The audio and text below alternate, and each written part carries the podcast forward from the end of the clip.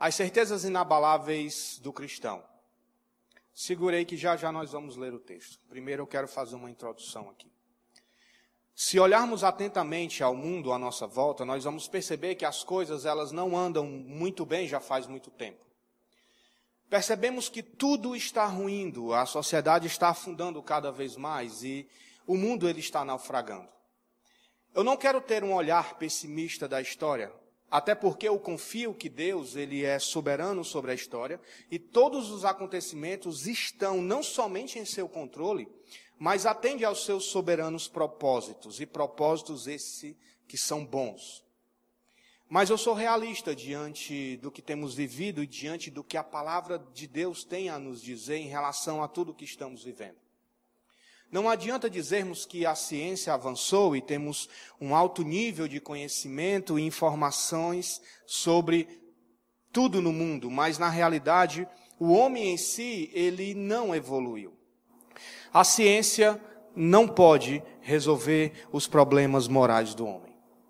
Às vezes nós nos pegamos pensando onde tudo isso vai parar. Atentados terroristas, guerras, assassinatos por causa da cor da pele, assaltos, corrupção desenfreada, insegurança, medo, pavor, doenças, pandemias, que nunca tínhamos visto, pelo menos a nossa geração, uma sociedade em total declínio moral e espiritual. E nós muitas vezes perguntamos como Abacuque, até quando, Senhor? Até quando, Deus, tudo isso vai perdurar? E percebemos que tudo isso o que nós estamos vivendo, o próprio Jesus já nos alertou isso, dizendo que era necessário acontecer certas coisas que seriam como sinais de sua vinda. Basta você ler os evangelhos e ver esse discurso de Jesus em Mateus. Tem pessoas que não creem mais na volta de Jesus. Tem muitos pastores e teólogos que dizem que Jesus não vai mais voltar e que, na verdade, isso se chama como uma teologia da esperança, para que nós possamos ter a esperança de um dia melhor, mas que realmente Jesus não vai voltar. Infelizmente, se nós não crermos no amanhã, se nós não crermos na volta de Cristo, nós vamos somente viver para essa miserável situação que estamos passando? Não. A Bíblia não diz isso. Então, onde está a nossa esperança? Onde está a nossa fé? Para onde está fixados os nossos olhos? Onde o nosso coração busca descanso nas aflições? Onde está as nossas convicções como cristão, cristãos que somos? Qual é a sua convicção diante de tudo que estamos vivendo? Assim como eu, eu creio que você já foi questionado por alguém alguma pessoa com a seguinte pergunta: Por que você é cristão? Por que você é crente? Por que você é evangélico? Essa pergunta aparentemente é uma pergunta simples para quem já é um cristão, mas na verdade é um grande questionamento à nossa própria fé. Por quê? Porque esta pergunta nos leva a avaliarmos onde está alicerçado a nossa fé, onde está a razão da nossa confiança, onde está a certeza da nossa esperança, onde está a nossa salvação. Simplesmente pelo fato de respondermos por que somos cristãos. Ouça, as nossas convicções, elas pavimentam a estrada que, trilha, que trilharemos em nossa caminhada, e por isso nós precisamos avaliar se essas convicções elas são verdadeiras e compreender o caminho que elas inevitavelmente vai nos levar. Como muito bem canta Estênios Marços em uma linda canção dele, como todas as canções lindas que ele tem, essa tem um nome e se ele vai dizer: se eu perdesse tudo, será que contudo me alegraria em Deus? Veja que pergunta, irmãos, muito importante. E aí nós abrimos uma porta para entrarmos em outras questões bem particular, como, por exemplo, você tem certeza da sua salvação, você tem convicção de quem é a pessoa de Cristo? Se a morte chegar para você, quais as certezas que tens em seu coração e que te deixa confiante de que irá encontrar com o Senhor Jesus? Quais são as suas certezas inabaláveis que você tem como um cristão? Por que você é crente? Por que você entregou a sua vida a Cristo?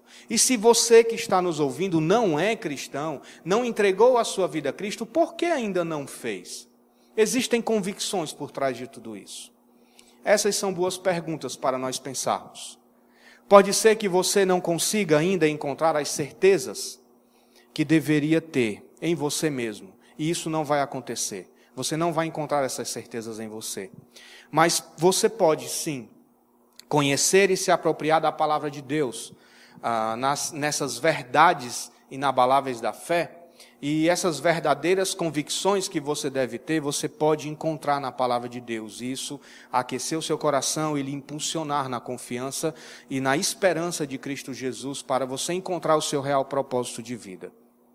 Se você confia na palavra de Deus como a verdade, você tem que ouvir a respeito desse assunto, desse tema que nós vamos tratar hoje. E se você não confia, aí é que você precisa realmente compreender essas verdades, essas certezas. Porque a palavra de Deus, ela não nos deixa sozinho em nossos questionamentos, ela não nos deixa sem certeza, sem esperança. A palavra de Deus, ela vai guiar a nossa fé, ela vai fortalecer a nossa fé, a nossa confiança na obra de Cristo na cruz por nossa vida, tanto ontem, hoje como eternamente. Então, eu quero ler com vocês o texto que é de 1 João, capítulo 5, nós vamos ver, ler aqui apenas, como nós vamos ler os 21 versículos, mas aqui, por enquanto, eu quero ler somente até o verso 13, e depois nós vamos ler o restante, ok? 1 João 5, verso 1 vai dizer o seguinte: Todo aquele que crê que Jesus é o Cristo é nascido de Deus, e todo aquele que ama o Pai ama também o que dele foi gerado. Assim sabemos que amamos os filhos de Deus, amando a Deus e obedecendo os seus mandamentos. Porque nisto consiste o amor de Deus, em obedecer os seus mandamentos. E os seus mandamentos não são pesados. O que é nascido de Deus vence o mundo, e esta é a vitória que vence o mundo, a nossa fé. Quem é que vence o mundo? Somente aquele que crê que Jesus é o Filho de Deus. Este é aquele que veio por meio de água e sangue, Jesus Cristo não somente por água, mas por água e sangue. E o Espírito é quem dá testemunho, porque o Espírito é a verdade. Há três que dão testemunho: o Espírito, a água e o sangue, e os três são unânimes. Nós aceitamos o testemunho dos homens, mas o testemunho de Deus tem maior valor, pois é o testemunho de Deus que ele dá acerca de seu filho. Quem crer no Filho de Deus tem em si mesmo esse testemunho. Quem não crer em Deus o faz mentiroso. Porque não crer no testemunho de Deus que, que Deus dá acerca de seu Filho. E este é o testemunho. Deus nos deu vida eterna, e esta vida está em seu Filho. Quem tem o Filho tem a vida, quem não tem o Filho de Deus não tem a vida escrever-lhes estas coisas a vocês que creem no nome do Filho de Deus, para que vocês saibam que têm a vida eterna. Vamos ler só até aqui, por enquanto. O apóstolo João escreveu o Evangelho de João, escreveu essas três epístolas, primeira, segunda e terceira João, e escreveu o Apocalipse. Essas três cartas essas três epístolas, primeira, segunda e terceira João, são cartas que cada uma tem um objetivo muito bem específico. Mas todas as três trazem uma mensagem urgente para a igreja de hoje, não somente do primeiro século, quando João as escreveu. Os mesmos problemas que atingiu e motivaram João a escrever ainda atingem hoje a, a, igreja de hoje, a humanidade. Os tempos mudaram, mas o homem é o mesmo. Os problemas podem ter aspectos diferentes, mas em essência eles são os mesmos. No seu evangelho, João, ele tem o propósito de escrever para que as pessoas cresçam. Isso no Evangelho, né? no Evangelho ali de João, ele, o propósito dele é que pessoa, as pessoas pudessem crer em Jesus. Mas já que nestas cartas, ele já está escrevendo para crentes. Nessas três epístolas, ele já está escrevendo para os crentes. Por isso que o propósito dessa primeira carta aqui é dar garantia aos que creram em Jesus acerca da certeza da salvação. João, ele quer dar essa certeza a esse, essas pessoas que se converteram. E nessa primeira epístola dele, ele tem esse foco, que é dar a garantia. Daqui vamos extrair desse capítulo 5 são sete, sete certezas que devem marcar a fé, devem marcar a nossa caminhada cristã e deve aparecer essas certezas ah, na vida daquele, de todo aquele que ama a Jesus Cristo. Ok? Então, do versículo 1 ao versículo 5 aqui, nós temos a nossa primeira, a nossa primeira convicção aqui, a nossa primeira certeza, que é nós temos a certeza de que pertencemos à família de Deus. Do verso 1 ao verso 5. E ao longo desta primeira carta, João, ele elabora três provas para distinguir, na verdade, um falso cristão de um verdadeiro. Mas é aqui nesse, nesses versículos de 1 a 5 que nós encontramos três provas bem, bem claras e fundamentais de, na verdade, do viver do verdadeiro cristão, aquele cristão que tem a convicção que pertence à família de Deus e vive de tal modo. E João vai nos apresentar a fé, o amor e a obediência. A fé, como uma prova doutrinária, o amor como uma prova social e a obediência como uma prova moral de que esta pessoa realmente pertence à família de Deus. Então, o primeiro aspecto aqui, que é a fé, nós vamos ler no primeiro versículo que vai dizer que todo aquele que crê em Jesus, que crê que Jesus é o Cristo, é nascido de Deus. O que é nascido de Deus vence o mundo, e esta é a vitória que vence o mundo, a nossa fé. Quem é que vence o mundo? Somente aquele que crê em Jesus, que é o Filho de Deus. Então, o crente, ele é por sua fé em Cristo. Ele pertence à família de Deus e por causa disso ele está, tem esse senso de pertencimento a essa família por causa da sua fé. Ele crê na verdade de que Jesus ele é o Messias enviado por Deus para salvar os homens. Aqueles que são nascidos de Deus receberam a fé salvífica através da pregação do Evangelho e têm uma fé correta em Jesus e crê realmente. Tem fé no que a Bíblia diz a respeito de que Jesus é Deus a fé em Cristo, ela nos concede dois privilégios maravilhosos. Primeiro, essa questão da participação na família de Deus, e o segundo, segundo texto é a vitória sobre o mundo. E a palavra aqui, vencer, né, que diz que ah, ah, nós vencemos o mundo, essa palavra, ela é usada de uma maneira verbal que denota um significado de vitória contínua no meio de uma luta incessante. Ou seja, é uma vitória que vai sendo progressiva ao longo da vida e essa luta ela é incansável, ela é incessante durante todo o processo da nossa vida. Mas é bom perceber aqui que João, ele ressalta não a pessoa vitoriosa, por exemplo, não eu que estou vencendo o mundo, mas ele ressalta o poder vitorioso. Ou seja, não é o homem que vence, mas é o seu nascimento de Deus é que vence. É importante nós entendermos isso. O novo nascimento, ele é um evento sobrenatural de Deus que nos tira da esfera do mundo, que Satanás governa e nos coloca na família de Deus, na esfera em que Deus atua poderosamente na vida dos seus filhos. Então, a vitória sobre o mundo não se deve à fé propriamente dita que eu tenho, mas ao objeto da fé, da minha fé, que é quem? Cristo Jesus o qual tem vencido o mundo e torna os que verdadeiramente creem nele vencedores sobre o mundo. Portanto, o cristão, ele tem a certeza que ele pertence à família de Deus, e uma dessas evidências é que ele é conhecido por sua fé em Cristo, que vence o mundo. Mas, além dessa fé em Cristo, nós temos uma segunda prova aqui, que, que o, o, cristão ele é reconhecido como sendo pertencente à família de Deus. Qual que é essa prova que João trata aqui? Ele é conhecido por seu amor a Deus e principalmente ao amor aos filhos de Deus. No versículo 1 ainda e no versículo 2 vai dizer: "E todo aquele que ama, que ama o Pai, ama também o que dele foi gerado. Assim sabemos que amamos os filhos de Deus, amando a Deus." Se a fé em Cristo é prova doutrinária que evidencia a legitimidade da nossa experiência cristã, o amor a Deus e aos irmãos é a prova social desse pertencimento à família de Deus. É impossível amar a Deus sem amar os seus filhos. 1 João 4, 20, um capítulo anterior, vai dizer o seguinte: Se alguém afirmar eu amo a Deus, mas odiar o seu irmão, é mentiroso. Pois quem não ama ao seu irmão, a quem vê, não pode amar a Deus a quem não vê. Ele nos deu este mandamento: quem ama a Deus, ama, tam, ame também o seu irmão. E aqui, ah, eu quero que você ouça muito bem, porque isso aqui é muito importante, irmãos. Se você teve ou tem algum problema não resolvido com algum irmão, Se você carrega em seu coração alguma coisa ainda que ficou, alguma marca, algum rancor, alguma raiva, ouça a voz de Deus aqui em 1 João 4:20. Vá ao irmão. Peça perdão, perdoe e resolva isso. Deixe isso resolvido, porque ah, na caminhada nós podemos ferir alguém, nós podemos ser feridos também. Mas o nosso senso de pertencimento à família de Deus, como salvos, é algo que nos outorga, outorga poder para nós perdoarmos e sermos perdoados também. Então faça isso. É claro que agora você não vai poder isso por causa da quarentena, fazer isso, você não vai poder sair.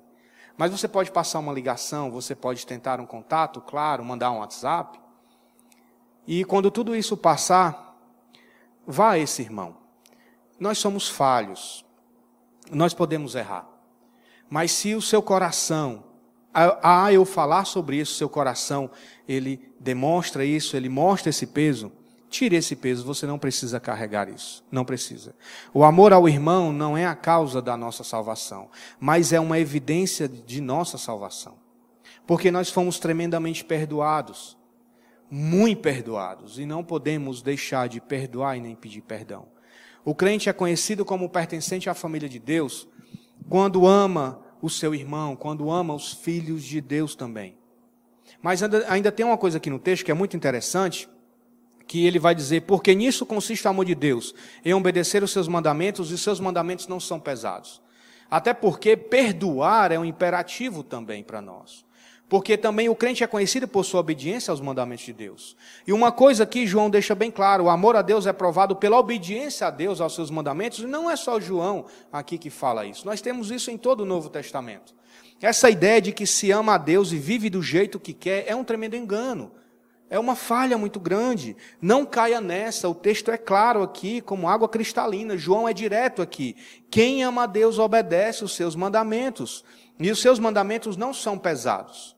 Simon Kistemarker, ele fala algo muito interessante, ele diz que o amor a Deus não consiste em palavras faladas, mesmo que muito bem intencionadas, mas de determinadas ações que demonstram obediência aos mandamentos de Deus. O texto diz que os mandamentos de Deus não são pesados por duas razões. Primeiro, porque quando amamos a Deus, obedecemos a Deus com alegria. É prazeroso obedecer a Deus, porque sabemos que isso é para o nosso bem. E não é como uma obrigação ou um peso, é por alegria, é por prazer. E segundo, porque com a ordem que Deus nos dá de obedecer, nós recebemos poder do Espírito para cumprir ela. Deus nos dá esse poder para cumprir. Então, se você é um cristão verdadeiro, você deve ter a certeza que pertence à família de Deus ter essa convicção, e na sua vida isso se evidencia de algumas maneiras, como a que vimos aqui. Você é conhecido por sua fé, por amar a Deus e aos seus filhos e pela obediência a Deus. E eu vou lhe dizer uma coisa, irmãos: o maior privilégio nesta vida é sermos adotados por Deus inseridos em sua família. Essa é uma certeza que deve fortalecer a nossa caminhada em qualquer circunstância que nós podemos se encontrar. Pois é muito bom sabermos que nesta terra nós nunca estaremos sozinhos. Quem tem uma igreja, irmãos, quem é membro de uma igreja, quem pertence à família de Deus, nunca vai estar só.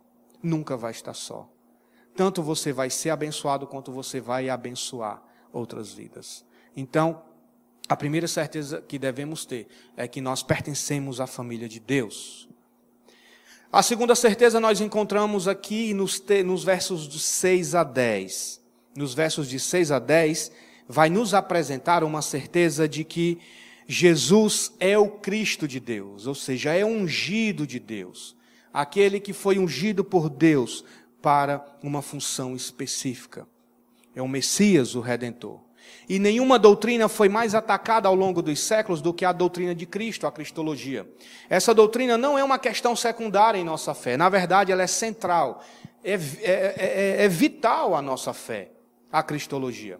As Escrituras nos revelam que Jesus é o Cristo de Deus, é o enviado de Deus para a salvação dos homens. E o Cristo de Deus também é divino é Deus e tem a mesma essência de Deus, ele é igual a Deus. E muitos na história não creram nessa verdade. Por exemplo, os principais sacerdotes e fariseus ali chamaram Jesus de embusteiro, enganador, farsante, trapaceador. É, muitos disseram que Jesus foi apenas um fanático religioso. Os gnósticos ah, diziam que ele era apenas um homem comum sobre a qual veio o Cristo de Deus no, no batismo e o deixou na crucificação e ele morreu somente como um homem simples. Ário de Alexandria, esse sujeito disse que Jesus ele foi o primeiro ser criado por Deus e até hoje ah, os testemunhas de Jeová ecoam essa mentira diário. Os espíritas têm um carisma muito especial por Cristo, mas dizem que ele foi apenas um grande mestre. Os muçulmanos acreditam que ele é um grande profeta, mas não passa disso. Mas você, quem diz que Jesus é? Você crê que Jesus é o Cristo, ungido de Deus, prometido há muito tempo que viria? Você tem certeza que Jesus é divino, assim como Deus? Quem de fato é Jesus para você? João nos revela aqui alguns testemunhos de, de que Jesus é o Cristo de Deus e também é divino. E eu quero pontuar isso aqui para que você entenda. O primeiro é que João vai falar, e esse texto ele, ele tem muitas controvérsias a respeito dele, sobre o tríplice testemunho na terra, que vai dos versos 6 a 8, que vai falar que este é aquele que veio por água e por sangue, Jesus Cristo, não somente por água, mas por água e sangue. E o Espírito é quem dá testemunho, porque o Espírito é a verdade. Então, há três que dão testemunho: o Espírito, a água e o sangue. E os três são unânimes, ou seja, temos três testemunhos, é o tríplice testemunho de Cristo como sendo ah, o Cristo, o ungido aqui na terra. João, nestes versos, ele procura contra-atacar um ensinamento falso, uma heresia que estava permeando ali, ah, naquele primeiro século, que era o gnosticismo ensinado por um filósofo lá de Éfeso, que se chamava Serinto. Tá? Serinto ensinava que Jesus ele se tornou filho de Deus somente quando foi batizado no Jordão, né, ali por João Batista. Quando ele foi batizado, o Cristo de Deus se apossou como se tivesse se apossado dele ali após o batismo para justamente abençoar o seu ministério para que ele pudesse executar o seu ministério. E depois que Jesus executou o seu ministério e que foi para o Calvário, na crucificação, esse Cristo ele saiu de Jesus. E Jesus morreu como um homem ah, comum. E João rebate isso aqui, nessa epístola, e afirma que Jesus é o Cristo de Deus, e o mesmo Deus homem que foi batizado é o mesmo Deus homem que foi crucificado. E como João prova isso? Mostrando esses testemunhos acerca de Jesus. Então, o que Jesus quer dizer aqui quando ele afirma que Jesus veio dando esse testemunho, e qual é o testemunho da água e do sangue? É que Jesus é aquele que veio com a água do batismo e com o sangue de sua morte. Essa é uma interpretação das que nós temos que, que realmente se adequa mais com todo o contexto bíblico. Né? Então, a água e o sangue se refere aqui a dois acontecimentos históricos na vida de Jesus que dão testemunho de sua encarnação e da sua humanidade divina também. Ou seja, o seu batismo por João Batista e sua sangrenta morte na cruz, ali vai significar esta água e este sangue. Lembre-se que quando Jesus foi batizado, Deus declarou isso. Este é meu filho amado em quem me comprazo, está lá em Mateus capítulo 3 na sua morte, tendo o seu sangue derramado da cruz, novamente o Pai deu testemunho de Cristo, dizendo, mostrando isso com eventos, porque lá em Mateus 27 vai dizer que veio a escuridão sobre a terra, o véu do templo se rasgou de alto a baixo, houve um tremor de terra e mortos saíram dos sepulcros. Estes milagres, esses acontecimentos são testemunhos de Deus sobre Jesus. E João ainda vai dizer que o Espírito Santo também dá testemunho. João diz que o Espírito da verdade testifica junto com a água e o sangue, com esses eventos, de forma unânime, com o mesmo propósito de que Jesus é divino e humano, em contraposição ali a esses ensinamentos heréticos e gnósticos. Então, sem o testemunho do Espírito, ninguém entenderia o que o batismo e a morte de Cristo significam significaria e significa, de maneira que a mensagem do Evangelho se tornaria de maneira eficaz, ineficaz. Por isso que o Espírito dá esse testemunho acerca desses acontecimentos, do batismo de Cristo, da morte, do sangue de Cristo derramado em nosso favor. Então o Espírito, ele autentica essa verdade em nossa vida. E isso acontece quando cremos em sua veracidade. Mas além desse tríplice testemunho, aqui João ele traz também um testemunho muito importante. Qual que é? Que é justamente o próprio testemunho do céu, que nós que do, de Deus no céu, que é no verso 9 e verso 10 que ele vai dizer que nós aceitamos o testemunho dos homens, mas o testemunho de Deus tem maior valor, pois o testemunho de Deus que ele dá acerca do seu filho. Quem crê no filho de Deus tem esse esse testemunho. Depois de apresentar essas três testemunhas na terra, o espírito, a água e o sangue, João nos apresenta como o mais importante testemunho aqui. É o próprio Deus que dá testemunho acerca de Jesus. Recusar o testemunho de Deus acerca de Jesus é considerar Deus mentiroso. Não dar crédito a esta verdade é cair no engano. Pois o propósito do testemunho de Deus no céu e na terra a respeito de Jesus é, é para que creiamos nele e por meio dele tenhamos a vida eterna. Então, se você não crê que Jesus é o Salvador, o Cristo, ungido enviado por Deus, que morreu naquela cruz, você está tremendamente perdido. Pois quem dá esse testemunho é o próprio Deus, Criador dos céus e da terra, Pai. Então, com essa verdade bem esclarecida e essa certeza no coração que Jesus é o Cristo de Deus, divino, que foi dado o testemunho dele, esse tríplice testemunho da água, do sangue, do Espírito e o próprio testemunho do Deus Pai. Ah, nós vamos para aqui a terceira certeza inabalável que gera em nosso coração com esses testemunhos aqui que nós vimos, que a terceira a certeza é que aqueles que creem em Cristo têm a vida eterna. O verso 11 vai dizer o seguinte: E este é o testemunho. Deus nos deu a vida eterna e esta vida está em seu Filho. Quem tem o filho tem a vida, quem não tem o filho não tem a vida. E verso 13 complementa: Escrevi-lhes estas coisas a vocês que creem no nome do Filho de Deus, para que vocês saibam que têm a vida eterna. Que versos maravilhosos, irmãos, aqui. Nestes três versos nós temos quatro sublimes verdades aqui que eu quero passar rapidamente, que são destacadas aqui pelo apóstolo João acerca da vida eterna. Que a vida eterna é um presente de Deus, que ela está em Jesus, que ela é recebida por meio da fé e é garantida pela palavra de Deus, tá? Primeiro, a vida eterna é um presente de Deus. Este é o testemunho, Deus nos deu a vida eterna. A vida eterna, ela não é o resultado de algum mérito, não é algo que compramos, mas um oferecimento da graça de Deus não é o que fazemos para Deus, é o que Deus fez por nós. A vida eterna é um presente gratuito de Deus, em Efésios 2, 8 e 9, vai nos dizer assim: Paulo vai nos dizer, pois vocês são salvos pela graça, por meio da fé.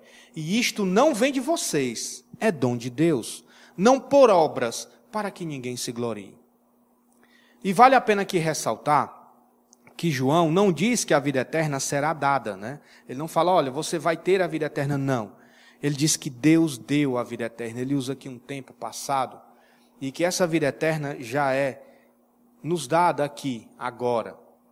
Já é certa, já podemos viver essas alegrias no Senhor, já podemos contemplar e viver em nossa vida alegrias que vamos ter na vida eterna. Onde está ah, esse presente de Deus? Onde está a vida eterna? Onde você vai encontrar a vida eterna, essa salvação? A vida eterna está em Jesus. O verso 11 vai dizer: E esta vida está em, aonde? Em seu Filho. Quem tem o Filho tem a vida, quem não tem o Filho não tem a vida. Não existe, e ouça bem o que eu vou dizer, não existe vida eterna em nenhum outro a não ser em Jesus. João 11, 25 vai dizer, Jesus dizendo, eu sou a ressurreição e a vida, quem crê em mim, ainda que esteja morto, viverá. Quem crê no Filho tem a vida eterna, o que permanece rebelde contra Jesus, contra o Filho de Deus, não verá a vida, mas sobre ele permanece a ira de Deus. Não existe vida fora de Jesus. Se você está aqui assistindo, está me escutando, e você não tem a Jesus em sua vida, ouça isso atentamente. Não existe vida fora de Jesus. Essa palavra é muito dura, Quem não tem Jesus não tem salvação. Mas você pode dizer: ah, mas Fulano sempre foi uma pessoa maravilhosa, faz caridade, é espirituoso, é uma pessoa do bem. Será que Deus não vai salvar ele, uma pessoa tão boa? Segundo a Escritura, não. Porque Deus não salva as pessoas pelo que elas fazem. Não é isso. As Escrituras nos dizem que a salvação é dada por Deus. Não é mérito nosso, não é pelo que fazemos, lemos nesse instante já isso. Se essa pessoa, boa, caridosa, espirituosa, do bem, não confessar a Jesus, não se arrepender dos seus pecados, não entregar a sua vida a Jesus, não ser inserido no corpo de Cristo, na família de Deus que é a igreja, ela não será salva. Ela vai tomar um grande susto quando passar para a eternidade. Porque as suas obras não podem justificá-lo. Ele não tem como se justificar. Ele precisa de Jesus desesperadamente. Como recebemos o Filho para termos a vida? A vida é recebida, segundo o próprio texto, por meio da fé. João, no verso 13 aqui, vai dizer que escrevi-lhes estas coisas a vocês que creem. Veja, fé, crê no Filho de Deus.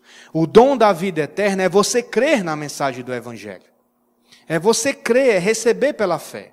A fé não é a causa meritória da salvação, mas a causa instrumental. Nós não somos salvos por causa da fé, mas por meio da fé. É por termos a fé no objeto adequado e correto, Jesus, que temos a salvação. Charles Spurgeon ele diz que a fé é a razão repousando em Deus. A fé uh, que salva, ela recebe, ela não opera, ela recebe com gratidão o dom de Deus, que é a salvação em Cristo. A fé em Deus será sempre coroada, irmãos. Que diga o capítulo 11 de Hebreus, que nós estamos estudando ao longo dessas semanas, na quarta-feira, a grande galeria dos heróis da fé, homens que receberam a, a palavra de Deus com fé, foram coroados. E o quarto ponto aqui, neste ponto, é que a vida eterna é garantida pela palavra de Deus. O verso 13 vai nos dizer: Escrevi-lhe essas coisas a vocês que creem no Filho de Deus, para que saibam que têm a vida eterna. A certeza da vida eterna não é uma presunção humana, mas uma confiança na infabilidade da palavra de Deus. Não é presunção crer que o que Deus diz na sua palavra. Uma vez eu falei, eu conversando, evangelizando uma pessoa, e eu falei para ela: Olha, você tem a vida eterna. E ela olhou para mim e me retrucou assim, de maneira bem incisiva, e falou: Eu não sei se eu tenho, mas você tem certeza que você tem? E eu olhei nos olhos e disse assim: Eu sim, eu tenho certeza que eu tenho a vida eterna. Que se eu morrer hoje, eu estarei com o Senhor. Porque a palavra de Deus me garante isso. O cristão que tem a Jesus Cristo em sua vida pode ter segurança da vida eterna. A nossa segurança pode falhar porque somos pecadores. E em nosso pecado, a nossa fé pode vacilar. Mas Deus nos garante isso. Porque é isso que a palavra de Deus nos diz. Foi isso que Jesus conquistou na cruz. A vida eterna é uma dádiva a ser recebida agora pela fé em Jesus Cristo e já desfrutar de suas bênçãos. Já desfrutar agora. Então, esses quatro propósitos que João reúne aqui nesses versos, na verdade podem ser resumidos da seguinte forma: né? ouçam, ouvindo, creiam, creiam, vivam e vivendo, saibam que têm a vida eterna em Jesus Cristo. É isso. Só fazer uma rápida recapitulação para que você esteja comigo, porque o tempo já avança. E nós vimos que temos a certeza da, que pertencemos à família de Deus, que Jesus Cristo, que Jesus é o Cristo de Deus, e que temos a certeza que aqueles que creem em Cristo têm a vida eterna. Agora, João, dos, do, dos versículos 14 a 21, ele parte para alguns aspectos mais pessoais dessa fé. Tá? É mais prático, na verdade. E ele vai dizer o seguinte, no, no, versículo 14: Esta é a confiança que temos ao nos aproximarmos de Deus. Se pedimos alguma coisa de acordo com a vontade de Deus, ele nos ouvirá. E se sabemos que ele nos ouve em tudo o que pedimos, sabemos que temos o que dele pedimos.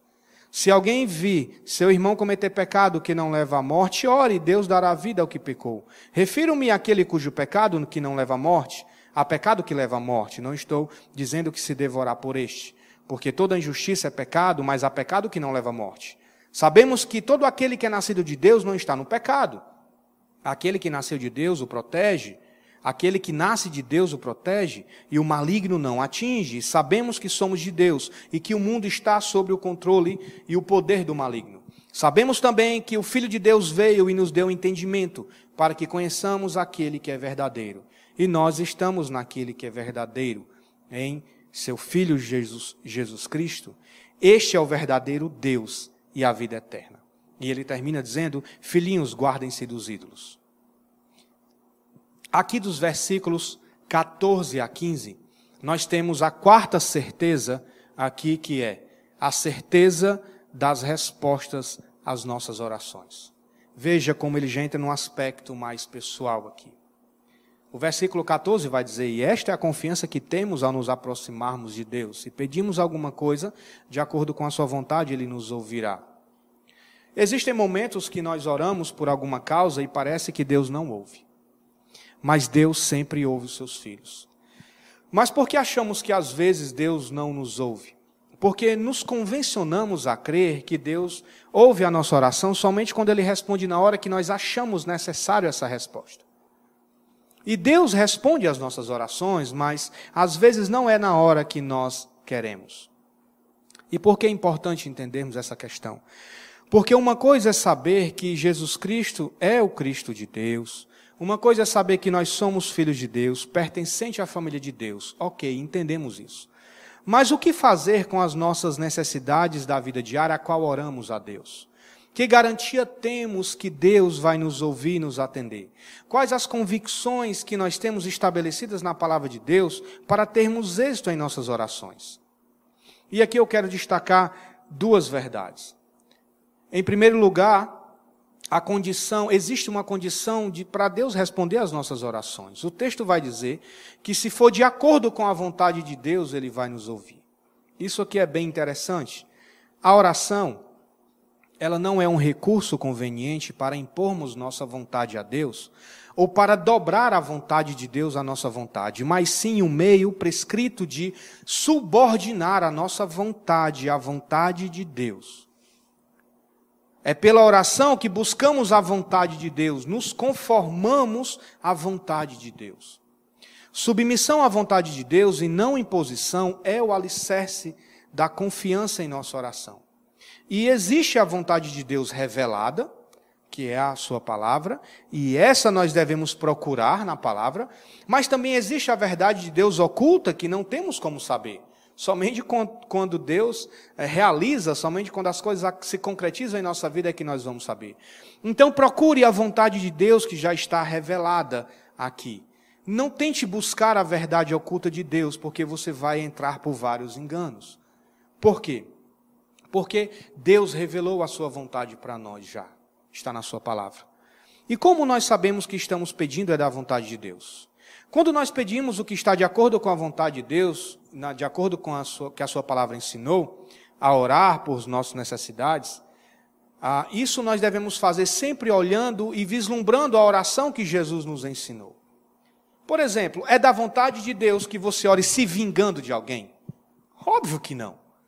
Né? Você não vai orar a Deus, apesar de termos eh, salmos imprecatória, mas você não vai estar orando a Deus dizendo que, Senhor, me dá força suficiente para, para, para causar sofrimento em fulano de tal. Irmãos, isso é inconcebível, né? Apesar que pode ser que ainda tenha pessoas que façam isso. Misericórdia. É da vontade de Deus que você ore para ter forças para perdoar, crescer em santidade, arrumar um emprego, casar, ser uma pessoa melhor, sim é da vontade de Deus. Porque isso glorifica o nome de Deus.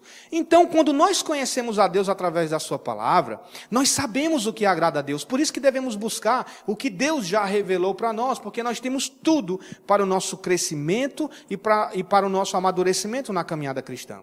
E hoje, infelizmente, nós temos visto muitos falsos mestres, muitos falsos pastores ensinando que a oração da fé precisa determinar para Deus o que ele tem que fazer ou o que nós queremos. Este ensino da, da determinação, irmãos, é diabólico, é um falso ensino. Quem somos nós para determinar algo a Deus? Que nem eu falei, nós devemos nos subordinar, é, nos colocar debaixo nos humilhar debaixo da poderosa mão de Deus, para que Ele nos exalte em tempo oportuno para a glória dele. Esta sua determinação a Deus proclama que você faz, na verdade, é a sua vontade querer prevalecer nos céus em vez da vontade de Deus prevalecer na terra. Então, a oração é um instrumento poderoso, mas não para conseguir que a vontade de Deus ah, ah se dobre à sua, mas para que a sua se dobre à vontade de Deus. E o segundo ponto é que nós devemos estar convictos também que Deus responde às nossas orações. O verso 15 vai dizer: E sabemos que Ele nos ouve em tudo o que pedimos, sabemos que temos o que dele pedimos. Quando oramos a Deus por intermédio de Jesus, pelo poder do Espírito Santo, segundo os preceitos da palavra, podemos ter a garantia de que Deus nos ouve e que Deus nos responde. Mas Deus não somente nos responde, faz muito mais através da nossa oração. E aqui eu quero entrar na, no, na quinta certeza, que vai do verso 16 a 17 e que vai uh, tratar de uma certeza a qual realmente eu creio nesta certeza. Que é nós temos a certeza que Deus pode salvar pessoas por intermédio das nossas orações. Deus pode salvar pessoas usando como instrumentalidade a nossa oração. Esta é uma grande verdade e devemos ter convicção de que Deus pode salvar por intermédio das nossas orações. Por quê? Porque senão você não oraria por missões. Você não oraria pela conversão dos seus familiares. Você não oraria pela conversão de ninguém. Porque só Deus pode trazer conversão. Somente Ele. Na história da igreja, nós temos um grande exemplo que é de Mônica, que é conhecido como Santa Mônica, mãe de Agostinho de Hipona. Ela foi a mãe do grande teólogo e pai da igreja, e essa mulher, Mônica, ela orou incessantemente pela conversão de Agostinho. E na Igreja Católica, ela é padroeira das mulheres casadas e das mães cristãs, porque ela orava incansavelmente pelo seu esposo e pelo seu filho. O legado que o seu filho deixou para nós. Ouça, Deus pode usar sua oração como instrumento da conversão de alguém. Por isso, ore, creia que Deus pode salvar, não porque você orou, mas porque Deus escolheu como instrumento essa instrumentalidade de salvar através da sua oração. Então, não desista de orar.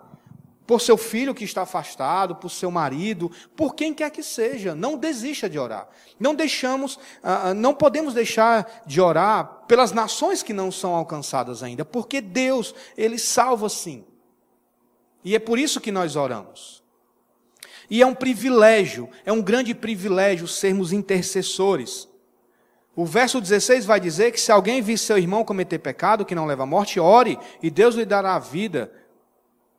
É um privilégio, irmãos, intercedermos. A igreja precisa ser uma igreja intercessora. Nós estamos passando por um momento de pandemia, o que nós temos mais sido abençoados na igreja é com a intercessão de todos os irmãos. Veja que grande privilégio é nós orarmos a Deus. E Deus fazer grandes coisas em nosso meio. Temos que não somente olhar as dificuldades, mas olhar a graça de Deus visivelmente em nosso meio. E isso fruto de muitas orações, de toda a igreja. A igreja ela precisa ser um local realmente de intercessão. Aqui João ele vai falar a respeito que se a gente vê alguém em pecado que não leva à morte, que nós oremos. E ele está dizendo que refirma esse pecado. Né? E aqui ah, existe uma questão como se fosse uma limitação da intercessão. Né? Que ele fala nesse, desse pecado que leva à morte. Se a pessoa estiver nesse pecado, nós não devemos orar.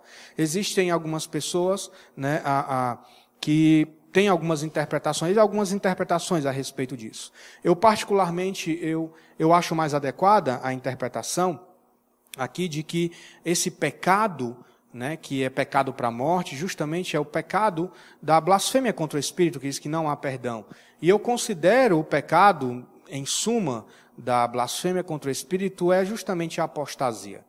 Né, quando a pessoa a, apostata da fé, larga tudo aquilo que ela viu, que ela conheceu, aquele contato que ela teve com a igreja, com tudo, e apostata da fé e vive, vai viver uma, uma vida realmente devassa e se volta contra tudo, né, aquilo que Deus fez na vida dela. Mas, fique tranquilo em relação a isso, porque um autêntico cristão, verdadeiro cristão, que Deus o salvou, o justificou e lhe deu uma nova vida, ele não comete esse pecado. Por isso que nós temos uma, uma sexta, a penúltima aqui, certeza, né, que temos a certeza de que os crentes não vivem na prática do pecado. No verso 18 e no verso 19, João ele vai dizer que sabemos que todo aquele que é nascido de Deus não vive no pecado. Aquele que nasceu de Deus o protege, o maligno não atinge. Sabemos que somos de Deus e que o mundo todo está sob o poder do maligno. E esta é uma verdade que precisa ressoar em nossa mente todos os dias. Os verdadeiros cristãos, se eu sou um verdadeiro cristão, eu não devo viver na prática do pecado. E eu quero esclarecer aqui três verdades desse versículo 18 e 19, rapidamente, para que fique bem claro em nossa mente, em relação dessa certeza que devemos ter. Um cristão não vive na prática do pecado.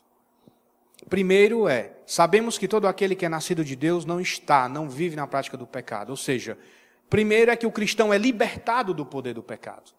O crente tem uma nova natureza, um novo coração, uma nova mentalidade, uma nova família, uma nova pátria. Em consequência disso, ele tem novos desejos, ele se deleita em Deus, ele se deleita na Sua palavra, ele se deleita na vida dos irmãos. Ele se deleita nas verdades de Deus e tem a esperança da vida eterna. Então, uma vida de pecado passa a ser incompatível, passa a ser totalmente diferente da vida do cristão.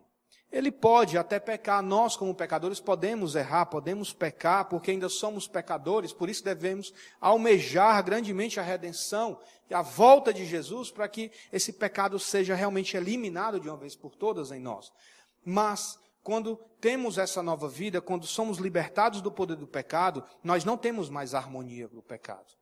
Nós podemos pecar e nós vamos sofrer por causa disso, mas nós vamos nos arrepender e mudar de atitude. Então, um cristão ele é libertado do poder do pecado. Ele consegue vencer o pecado porque Jesus agora lhe dá poder. Nós temos o Espírito.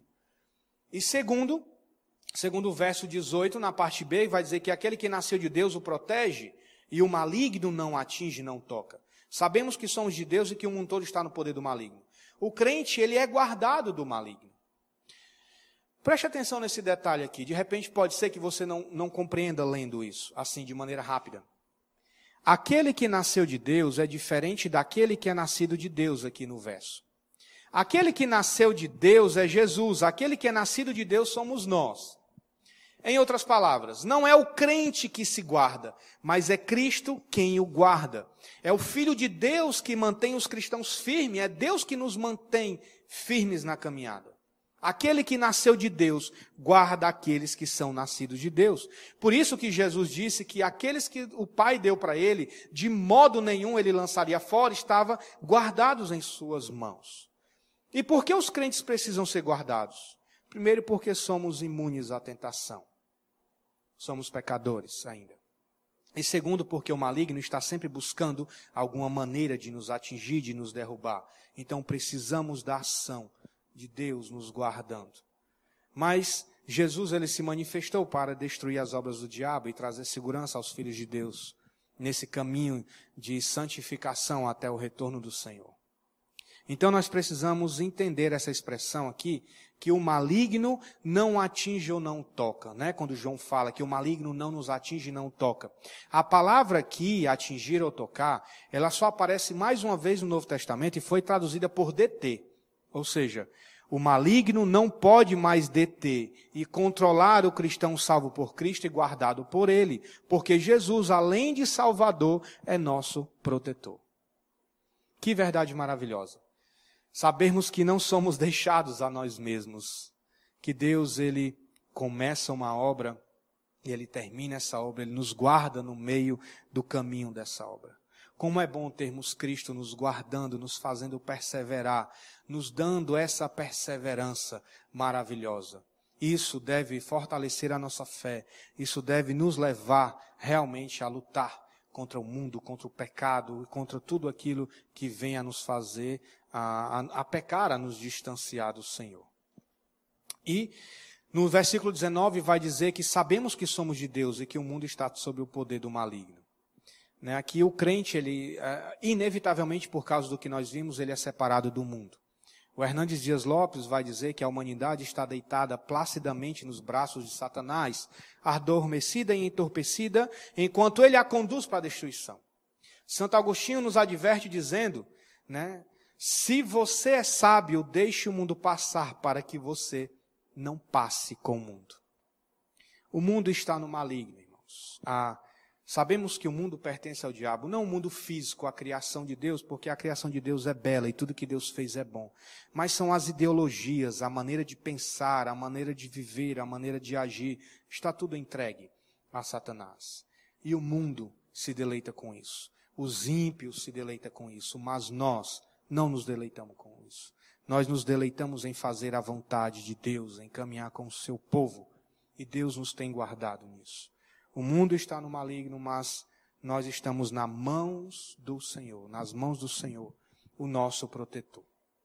E por último, nós temos o verso 20 e 21, que temos uma grande verdade. Essa, a, dessa, dessas verdades, essa realmente é a que fecha perfeitamente todo esse quadro de verdades inabaláveis para a gente aqui. Que do verso 20 a 21 nós temos a certeza de que Jesus é o verdadeiro Deus. João conclui sua primeira epístola, aqui no capítulo 5, fazendo três declarações importantes, reafirmando a veracidade de Jesus e alertando para o engano dos ídolos.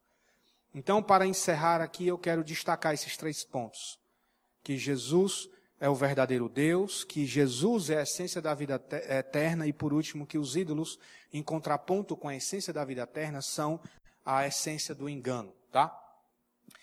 Versículo 20 vai dizer que sabemos também que o Filho de Deus veio e nos deu entendimento, para que conheçamos aquele que é verdadeiro. E nós estamos naquele que é verdadeiro. Em seu Filho Jesus Cristo, este é o verdadeiro Deus. Nestes versos, João ataca novamente aqui o gnosticismo, que dizia que Jesus não era Deus, e aqui João afirma que ele é Deus. Ele refuta o falso evangelho gnóstico com o verdadeiro evangelho que é Jesus Cristo, Deus homem. A palavra verdadeiro aqui significa original, que não é uma cópia, ele é autêntico, não é uma imitação. Jesus não é uma imitação de Deus ou uma cópia de Deus, não, ele é Deus. Ele é Deus. Somente por meio de Jesus Cristo, o verdadeiro Deus, podemos vencer o maligno e sermos libertos do mundo. É por isso que temos essa liberdade em Cristo, porque somente Deus poderia fazer isso.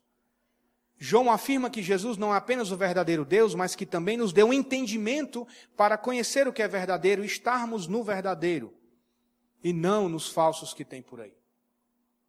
Jesus é o verdadeiro Deus. Este é o grande tema aqui de João. Ele é a verdadeira luz, o verdadeiro pão da vida, a verdadeira videira, o caminho e a vida eterna. O mundo vive de aparências, o mundo não conhece a verdadeira realidade em Cristo. Nós temos a Jesus, nós temos a verdade. Ele nos deu um entendimento para isso. Sem Ele não podemos conhecer a Deus. Se você quer conhecer a verdade, conheça Jesus. Vá a Jesus. Por quê? Porque Jesus é a essência da vida eterna. O verso 20, na parte B, vai dizer: Este é o verdadeiro Deus e a vida eterna. O próprio Cristo afirmou ser a vida quando disse: Eu sou o caminho, a verdade e a vida. João 14, 6. Ele é o conteúdo, ele é a essência, ele é o núcleo da vida eterna. Se você quer ter a vida eterna, se você quer ter a firmeza, a convicção, uma verdade em seu coração a respeito da vida eterna, tenha Jesus Cristo você só vai encontrar em Jesus Cristo. Você já conhece aqui todas as verdades a qual nós passamos, que João nos ensinou, que quis que nós soubéssemos esta noite. Que são, temos a certeza que pertencemos à família de Deus, temos a certeza que Jesus é o Cristo de Deus, temos a certeza que aqueles que quem crê em Cristo têm definitivamente a vida eterna. Temos a certeza das respostas de Deus às nossas orações. Quinto, temos a certeza que Deus pode salvar pessoas por intermédio das orações.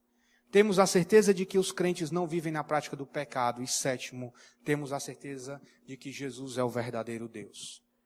E é aqui no verso 21 que João encerra essas certezas do cristão. Ele deixa um alerta. Ele deixa um alerta. E esse alerta precisa ser observado. Por quê? Porque se você não se atentar, todas essas certezas podem ruir de sua vida. E, e ele vai dizer, João, filhinhos, guardem-se dos ídolos. O fato de sermos guardados por Jesus não nos isenta da responsabilidade de nos guardarmos. Assim como o fato de sermos eleitos em Deus antes da fundação do mundo e seguros em Cristo, não nos isenta da responsabilidade de desenvolvermos nossa salvação com temor e tremor. Como muito bem Paulo nos chama essa responsabilidade em Filipenses 2, capítulo 12, que ele vai dizer: trabalhem com afinco a sua salvação, obedecendo a Deus com reverência e temor. A palavra grega que usada para guardar significa vigiar. Quando eles guardem-se dos ídolos, está dizendo, ó, vigiem contra os ídolos, vigiem dos ídolos. A Bíblia Viva, ela tem uma tradução bem interessante desse versículo que fala: Meus queridos filhos, afastem-se de qualquer coisa que possa tomar o lugar de Deus no coração de vocês. Tudo que possa tomar o, o lugar de Deus em nosso coração é um ídolo. E o que João está dizendo aqui é o seguinte: não abandone um real pelo ilusório. Todos os substitutos de Deus são ídolos e deles os cristãos devem guardar-se e devem vigiar. Lembre-se aqui que João está escrevendo esta carta aos crentes que viviam na Ásia Menor, em Éfeso. E Éfeso era a capital da Ásia Menor. E uma cidade de muitos deuses. Ali ficava o templo de Diana, uma das sete maravilhas do mundo. E Éfeso era um, um centro do culto pagão e uma cidade de magia e muita feitiçaria. Não era fácil ser cristão em Éfeso, assim como hoje também não é fácil ser cristão. Existem muitos ídolos sussurrando em nossos ouvidos, gracejando o nosso coração, nos chamando pelo nome. Os mesmos ídolos ainda nos, nos tentam. Segurança, estabilidade, reconhecimento, posse, carreira, bens materiais, prazer, dinheiro, sexo. Todos esses são ídolos que tentam ah, tirar o lugar de Deus em nossa vida e nos prometem coisas que nunca vão poder cumprir. O culto e o investimento aos vários ídolos é um culto falso, porque o que eles prometem não cumprem, eles não podem saciar a sua alma e a fome que você tem de eternidade Somente o culto a Deus é verdadeiro, porque Deus é o único que cumpre suas promessas e é o único que pode nos dar realmente as suas promessas e fazer sentido a nossa vida. Nos dar propósito de vida. Somente Deus, nada mais pode. Veja essa pandemia. Muitas pessoas que infelizmente morreram nessa pandemia eram pessoas que tinham eram abastados financeiramente. Poderiam comprar tudo para tentar resolver seu problema. Não conseguiram. E agora estão do lado da eternidade. Onde estão? João encerra essa primeira epístola e nós aqui também estamos encerrando com essa advertência: que os cristãos que estão no Deus verdadeiro, que têm a vida eterna, guardem-se dos ídolos. Guardem-se dos ídolos. As verdades inabaláveis que devemos ter em nosso coração, apresentadas aqui nesse capítulo 5, deve fortalecer a nossa fé, deve nos levar a confiar em Deus e amá-lo cada vez mais. Nós devemos crer no que Deus diz. Nós devemos crer nas promessas de Deus. Nós devemos descansar em Deus. Mesmo que as situações sejam bem difíceis, nós, nós não devemos ter medo. Nós devemos ter fé e confiar. Se você colocar sua confiança em Deus, pode ficar tranquilo que você será recompensado. Mas se você colocar sua confiança no mundo, em todas as coisas que pode te oferecer, pode ter certeza que você vai se decepcionar. Que nós possamos afirmar, como o salmista afirmou no Salmo 53, verso 11: Em Deus ponho a minha confiança e não terei medo. Não terei medo.